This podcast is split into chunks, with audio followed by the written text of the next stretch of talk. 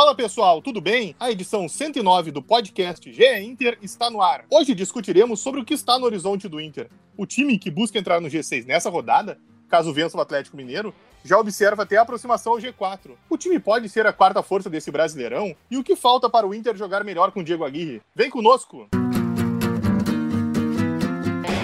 Olha Vamos nessa, grande a chance, abriu pela direita, é no gol, vai no gol, bateu, é no gol, é no gol, é no gol, gol!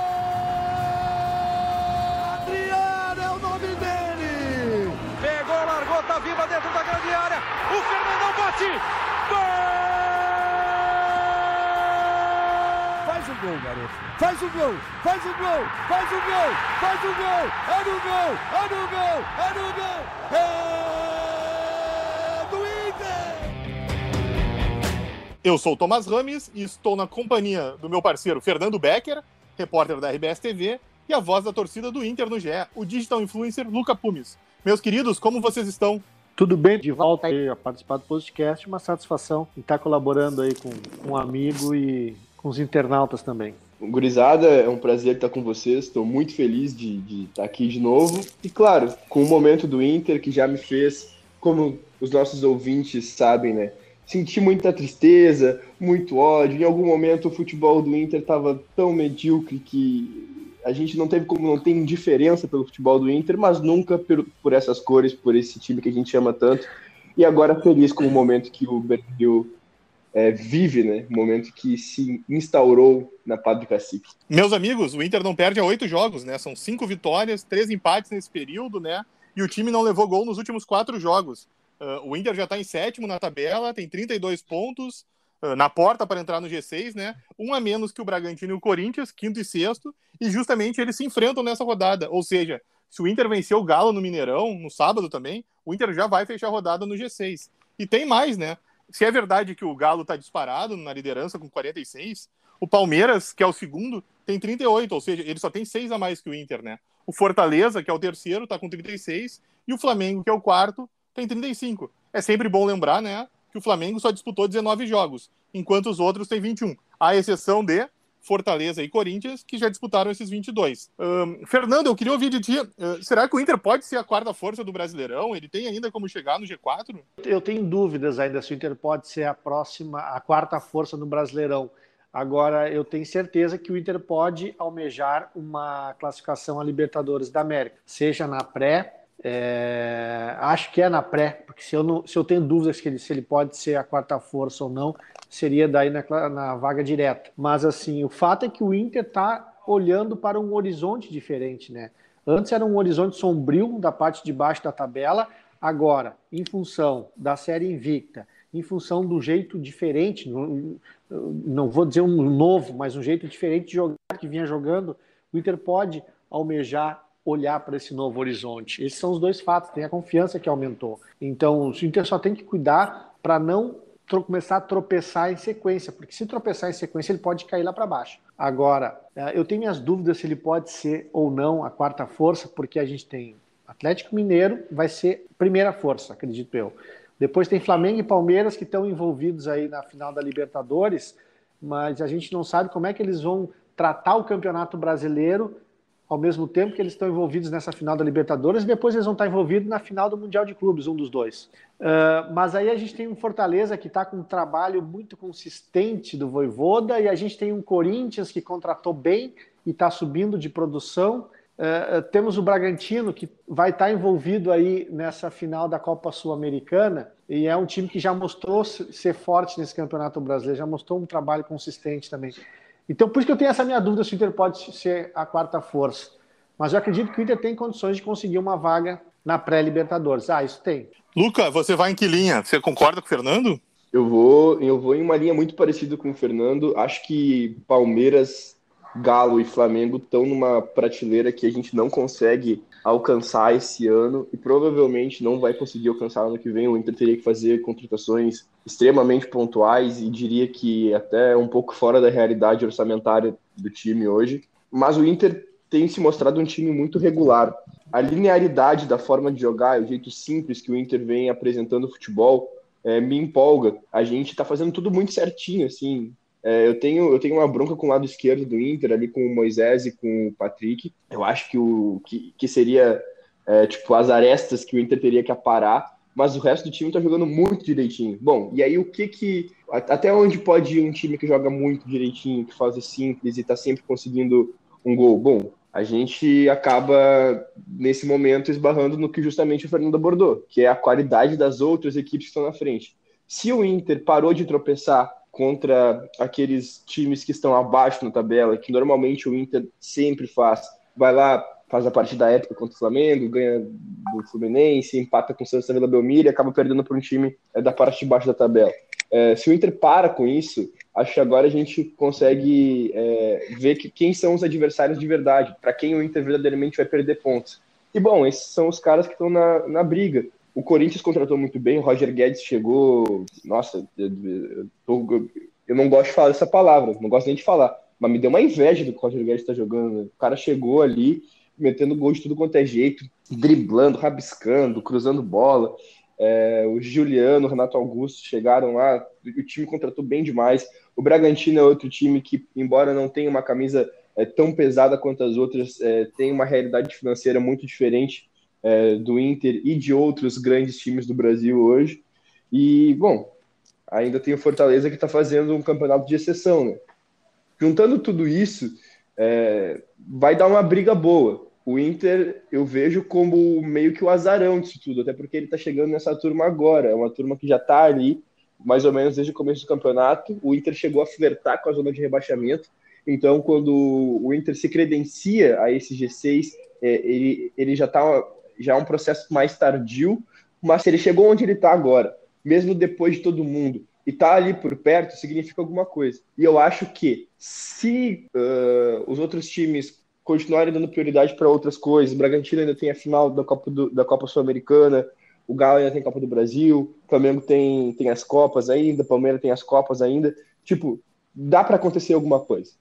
Eu, eu, não acho que o Inter vá conseguir ser a quarta força desse Brasileirão, mas eu não descarto totalmente essa possibilidade. Só para lembrar, o Flamengo tem a Libertadores, né, que ele vai disputar a final com o Palmeiras, e ainda está na Copa do Brasil, e o Fortaleza, que hoje é o terceiro na tabela, também está na semifinal da Copa do Brasil, né? Ele pega o Galo, ou seja, dependendo do, do, foco que ele estiver, talvez, né, abra para o Inter. O Fortaleza que venceu na última rodada, é bom lembrar, mas ele tinha perdido os três jogos anteriores, né? Será que não é aí que começa o Inter a, a vislumbrar até um pouco mais para cima? Óbvio, como bem o Luca frisou, né? O Corinthians ficou muito forte, né? Ele se reforçou muito bem nessa janela e é um grande adversário. É, Tom, mas eu acho o seguinte, tem que ver como é que esses clubes que estão envolvidos nas Copas, eles vão tratar o Campeonato Brasileiro. A gente conhece, por exemplo, muito bem o Renato, como é que o Renato trata o Campeonato Brasileiro quando ele está envolvido numa competição uh, de mata-mata. Né? A gente viu o Flamengo aí poupando jogadores, um Flamengo empatando com o América Mineiro depois de estar tá vencendo, um Flamengo perdendo para o Grêmio, o Flamengo até tomando quatro para o Inter antes do jogo de, de Libertadores da América. Então, é, o Flamengo a gente conhece. Fortaleza, você falou bem, o Fortaleza antes de vencer a última rodada ele perdeu três jogos e ele estava envolvido em quartas de final de Copa do Brasil. O Fortaleza, né, ele não tem recursos humanos como tem o Flamengo e o Galo. É, é, é tem que ver como é que eles vão tratar as Copas afunilando e o Campeonato Brasileiro começando a definir para ver quem é quem. É, o que o que eu o que eu, o que eu, o que eu quando eu falei assim que o Inter não tem uh, que eu não vejo o Inter sendo a quarta força é que o Inter não tem um grupo homogêneo como tem o Flamengo e como tem o Palmeiras, por exemplo. Por vezes o Diego Aguirre olha para o banco de reservas, ele não tem material humano ali a ponto de manter o padrão do time titular. Né? E isso pode vir a acontecer no futuro com, com lesões, com suspensões algo parecido assim, que ele não vai conseguir manter o nível de desempenho. É, é, hoje, por exemplo, a defesa do Inter ali, que, que é a, a, consolidação dessa campanha, os dois zagueiros, o Vitor Cuesta e o Bruno Mendes, é, eles estão jogando juntos há 12, 13 partidas, desde a da estreia do Bruno Mendes como zagueiro. Ele estreou como lateral direito, o Inter perdeu para o São Paulo, e no jogo seguinte foi o Clenal, ele estreou como zagueiro, daí jogou como zagueiro. Desde então, ele e o Vitor Cuesta estão jogando juntos e não se machucaram, e não foram suspensos. É, é, é, daqui a um tempo vai começar a aparecer cartão amarelo, vai começar a aparecer lesão, e aí o Diego Aguirre vai ter que usar o grupo. E eu não vejo assim o, o grupo do Inter capaz de, de, fazer acontecer como o grupo do Flamengo faz, o grupo do Palmeiras, o grupo do Atlético Mineiro também. Então, por isso que eu não acredito muito nessa quarta força. Mas é, é uma questão, é um desafio, né, para manter essa pegada, para manter principalmente a confiança lá em cima. Porque quando melhorou a confiança do Inter, o time não deixou a peteca cair. O time conseguiu aí essas, essa sequência invicta e subiu na tabela e tá por isso que eu falei, olhando para um outro horizonte. Eu acredito muito, muito mesmo, é, que o grupo do Inter, do jeito que tá agora, principalmente quando a gente está falando ali da, da defesa, né, é, pode é, continuar dando conta do recado. A gente não viu o zagueiro, o Kaique, Kaique Rocha, né, é, jogar ainda, mas eu vejo ele já muito acima do que a gente tinha antes. Óbvio, uma hora a gente pode acabar perdendo os dois zagueiros, né? É, a reposição imediata na lateral esquerda, por exemplo, uh, ah, para mim ela é melhor do que, o, do que quem está na, na titularidade hoje. Para mim, o PV é melhor que o Moisés. Então, vamos que a gente perca é, o Moisés por alguma coisa. Bom, para mim, a gente vai até evoluir. Eu não sei nem por que, que ele não é titular. É, na direita, o Heitor tá bem, Saravia tá bem, a nossa dupla de volantes. Aí a gente, a gente vai, vai entrar num, a gente vai entrar numa discussão, porque são os, a, a, dupla de Rodrigos ali.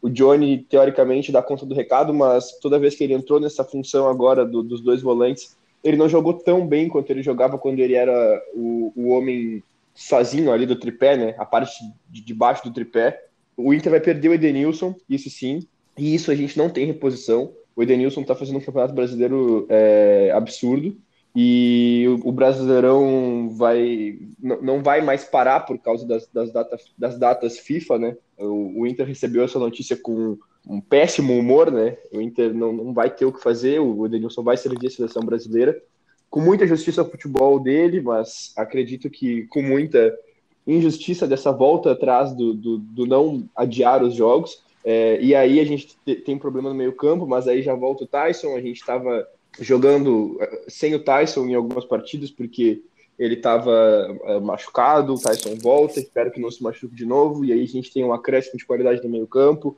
No ataque, o Yuri Alberto está numa fase iluminada, o Paulo Guerreiro está voltando. E, e, não é tão bom quanto o grupo dos outros times, mas é um grupo. É um grupo. Agora a gente tem o, o, o menino, o Gustavo Maia, né? Ali pela, pela ponta, já, já mostrou ao que veio, né? Já colocou ali as credenciais dele, de ponto que corta o meio e chuta, já quase fez um gol, já quase fez com que o Inter fizesse um gol naquele lance do, do rebote ali, quase caiu no pé do Guerreiro. Cara, não é um grupo brilhante, não é um grupo maravilhoso, não é um grupo tão grande quanto os grupos que estão lá em cima, mas é um grupo. Isso já me faz sorrir, sabe? Porque antes a gente via que mal tava fechando os 11 ali. Agora o futebol tá se reencontrando e eu me iludo, né? Eu sou torcedor, eu me iludo mas eu vejo com mais carinho esse todo do Inter hoje. O Luca até citou durante a explanação a questão dos jogos que não serão mais adiados, né? O Edenilson joga agora contra o Galo e depois ele se, ele se despede para ir servir a seleção nessa mais uma rodada tripla pelas eliminatórias. O Inter, como bem disse o Lucas, sobe na última quarta, né? E o Edenilson será desfalque contra o Ceará, a Chape e o América. Além, claro, né, do Guerreiro e do Palácios, mas eles dois são reservas, né? E o Palácios até com uh, menos espaço até que o Guerreiro. O quanto fará falta o Edenilson nesses três jogos e o, o que isso pode atrapalhar essa jornada do Inter? Como é que você vê, Fernando? Ah, eu acho que o Edenilson vale pelos três, né? Que o Inter vai perder, por ele e pelos dois, porque é um titular, é o fiador dessa campanha, né? O Edenilson, goleador do Campeonato Brasileiro, goleador do Inter e, e maior assistente, né? Ele e o, o Yuri Alberto estão afinadíssimos. Acho que o peso do Edenilson vale pelos três. Como você falou, o, o Palácio e o Guerreiro são reservas, o Palácio não disse ainda que veio, o Guerreiro, dá para notar que ele está ainda bem fora de ritmo, né? Infelizmente, para o jogador é muito complicado ficar tanto tempo parado como ele ficou, né? ainda mais com a idade do Guerreiro. O Inter vai perder e muito. Eu acho que quem ganha nesse, nessas três rodadas aí é o Fortaleza, que não perde ninguém, e o Corinthians. Eu acho que esses dois times não vão perder ninguém. Agora, Atlético Mineiro Palmeiras e Flamengo vão perder gente, o Inter perde gente nesse grupo que está lá em cima brigando por, por vaga. É, esses times vão perder. Agora, Corinthians, é, Fortaleza, Bragantino, esses times aí não vão perder. É, o Inter vai ter um prejuízo e tanto. Eu não sei como é que o Diego Aguirre vai, vai solucionar esse problema, se ele pode colocar o Tyson na função do Edenilson e botar o Maurício no meio, daí já é mexer em duas posições. É como o Luca falou, não tem um substituto do Edenilson, não tem a altura e em termos de característica que saiba fazer essa função que ele faz, né? É, é complicado. Para o Aguirre tá, vai ser complicado.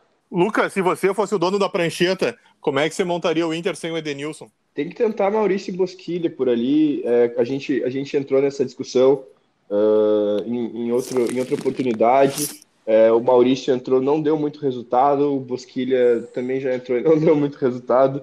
É, mas eles, ambos precisam de sequência, ambos tiveram seus problemas com lesão etc. E isso é, é problemático, né? A gente. A, até porque o Edenilson é tão dono da posição que não sobra tanto tempo para esses caras jogar. Eles têm que entrar muitas vezes em outras, outras funções. E aí, bom, quem sabe é, com esses três jogos é, que, que vão ter, talvez ali pelo segundo, terceiro jogo, quem entrar ali dê conta de fato do recado.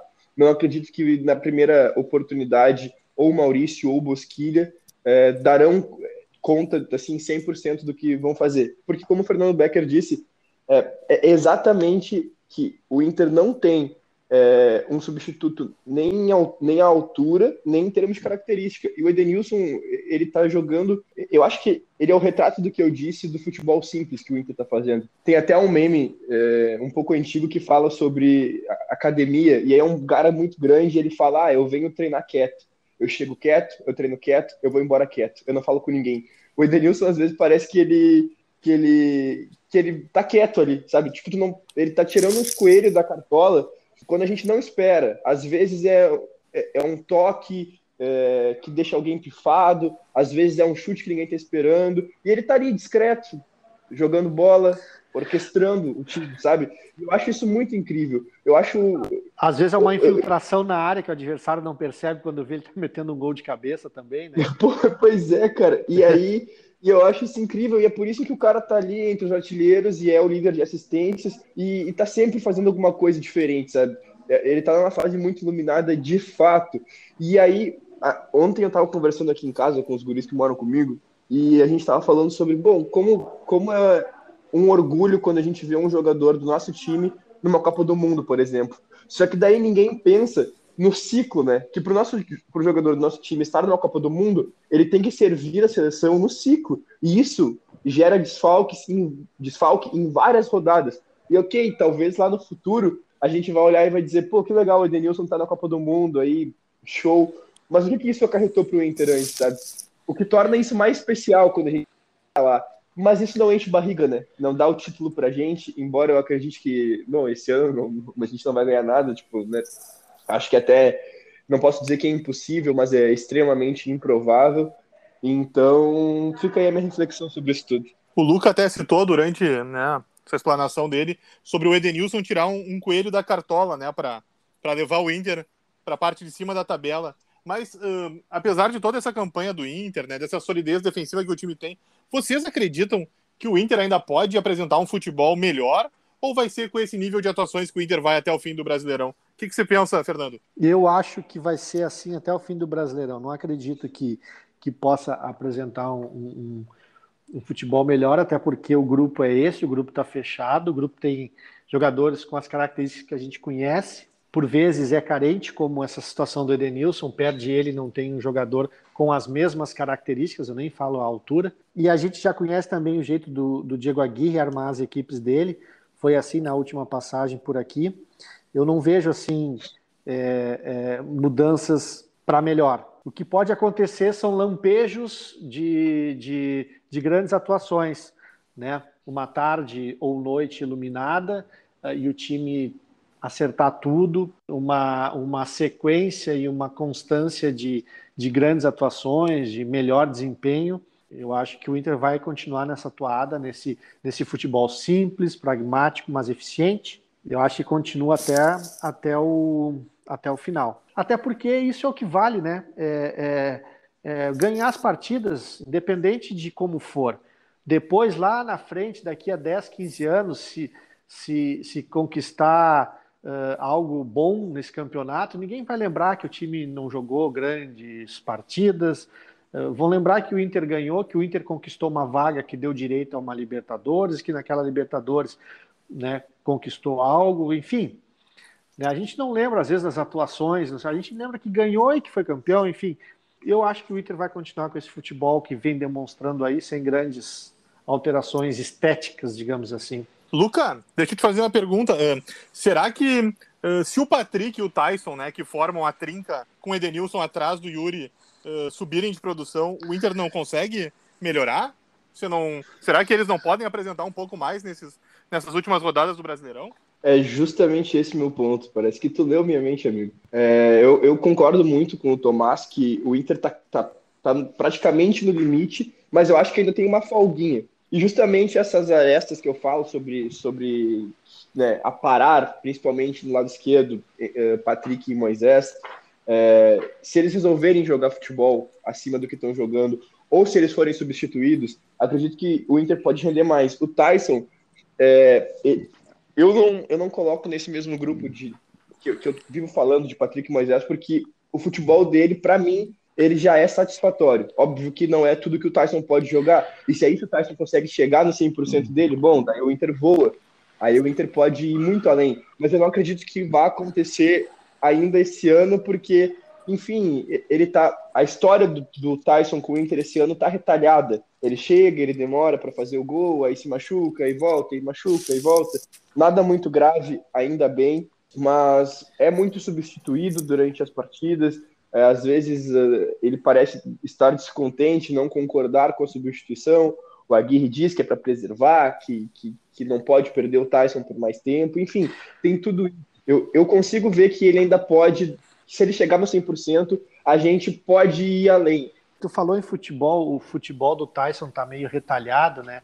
Eu, eu, eu abrangeria assim, o futebol brasileiro tá meio retalhado. É, em função da pandemia, do jeito que nós terminamos uma temporada e começamos outra, muitos clubes se retalharam em termos de preparação, em termos de organização, porque foi um fato novo para todo, todo mundo e, e, isso dificultou muito a organização. E, e, e, isso que você falou do Tyson tem toda a razão. O, o, o, a gente pode esperar o Tyson que a gente conheceu anteriormente e a partir do ano que vem, que de repente ele vai ter uh, uma situação normal, digamos assim, de temperatura e pressão, né? Entre outras palavras, uhum. férias, pré-temporada, preparação boa mental, física. Esse ano está tudo muito assim, tudo muito, uh, uh, digamos assim, foi um ano, uma virada de ano e um ano turbulento, com um monte de, de... Esses dias eu estava conversando com um profissional que trabalha num, numa das grandes equipes do, do, futebol brasileiro, da Série A do futebol brasileiro, e ele me disse assim: foi fim de semana agora, ele me disse assim: Fernando, eu estou indo para o jogo de número 156 ininterrupto, desde o ano passado, eh, do ano retrasado para cá. Eu não parei, eu não tive, eu tive férias, mas foram 10 dias de férias e, e 156 jogos ininterruptos. Tipo assim, eu não, eu não folguei um jogo. É um cara que trabalha por trás, né? não é jogador.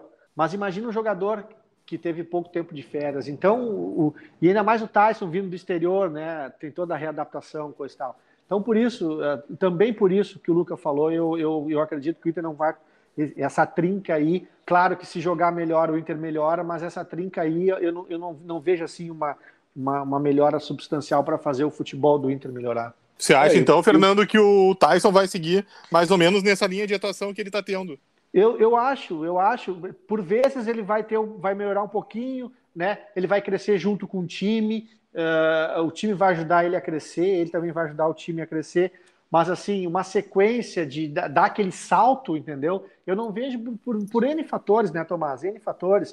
Uh, um dos fatores é essa questão do Tyson, assim, tá, tá se readaptando, voltando de lesão. Né? O Inter também vai ter todo o cuidado para lidar com ele. De repente, o Tyson, em uma outra partida, não vai jogar os 90 minutos. Né? Tem a questão do Edenilson para a seleção brasileira, depois o Edenilson volta.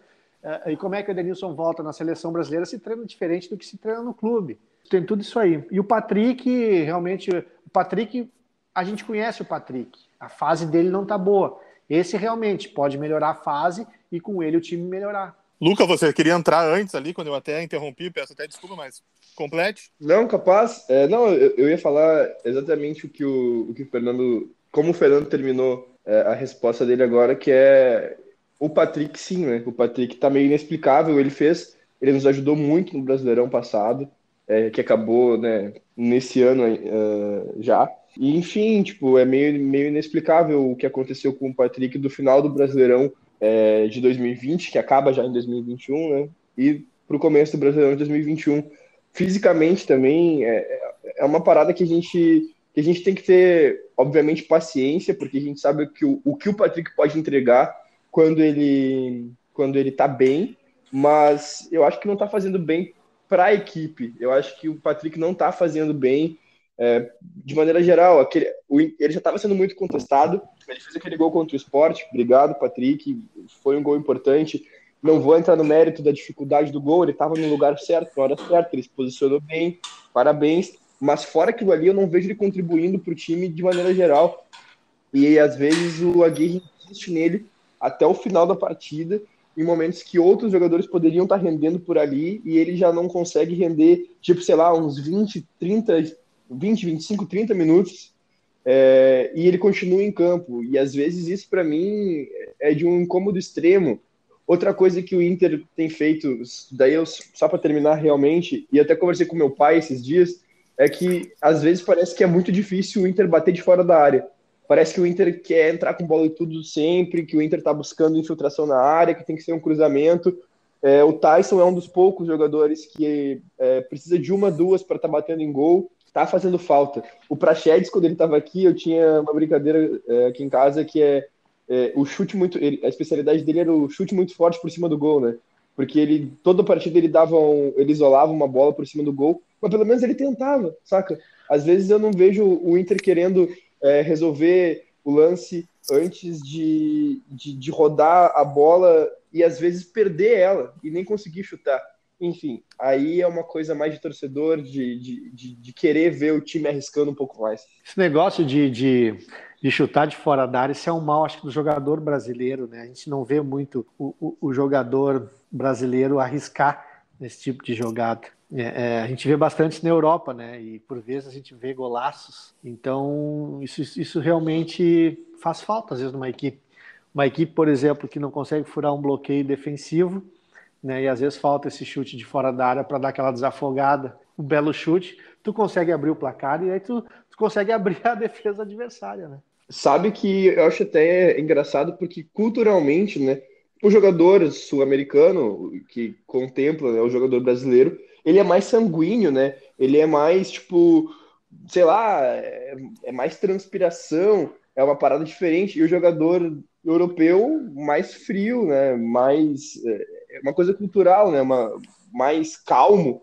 E quando a gente percebe essa questão do, do, do, chutar de fora da área, chega a ser engraçado que o jogador sanguíneo, o jogador que vibra, o jogador que é, tem essa característica, tá pensando mais no jogo, tá esperando mais, tá mais cauteloso do que o jogador que é frio e que Sim. muitas vezes botava na roda, como a Espanha colocou uh, meio mundo, né, nos anos ali de 2008 a 2012, é, com aquele futebol do tic-tac, que eu achava chato demais, eu odiava aquele futebol, mas enfim, não chutava de maneira nenhuma, e, e agora é, é totalmente diferente, né? Vários jogadores é, europeus é, bobeou, tá batendo em gol, e aí muitas vezes não é não é o resultado que se espera, a bola não tá na rede, mas passa muito perto, é, bate na trave, sei lá, às vezes acontece um rebote, e aí a defesa já tá olhando de maneira diferente pro cara, porque sabe que não pode claro. dar espaço já começa a se comportar de maneira diferente, e aí, pela lógica disso, começa a abrir outros espaços, né? Exatamente. O dia que eu for técnico de futebol, se eu chegar a treinar uma equipe,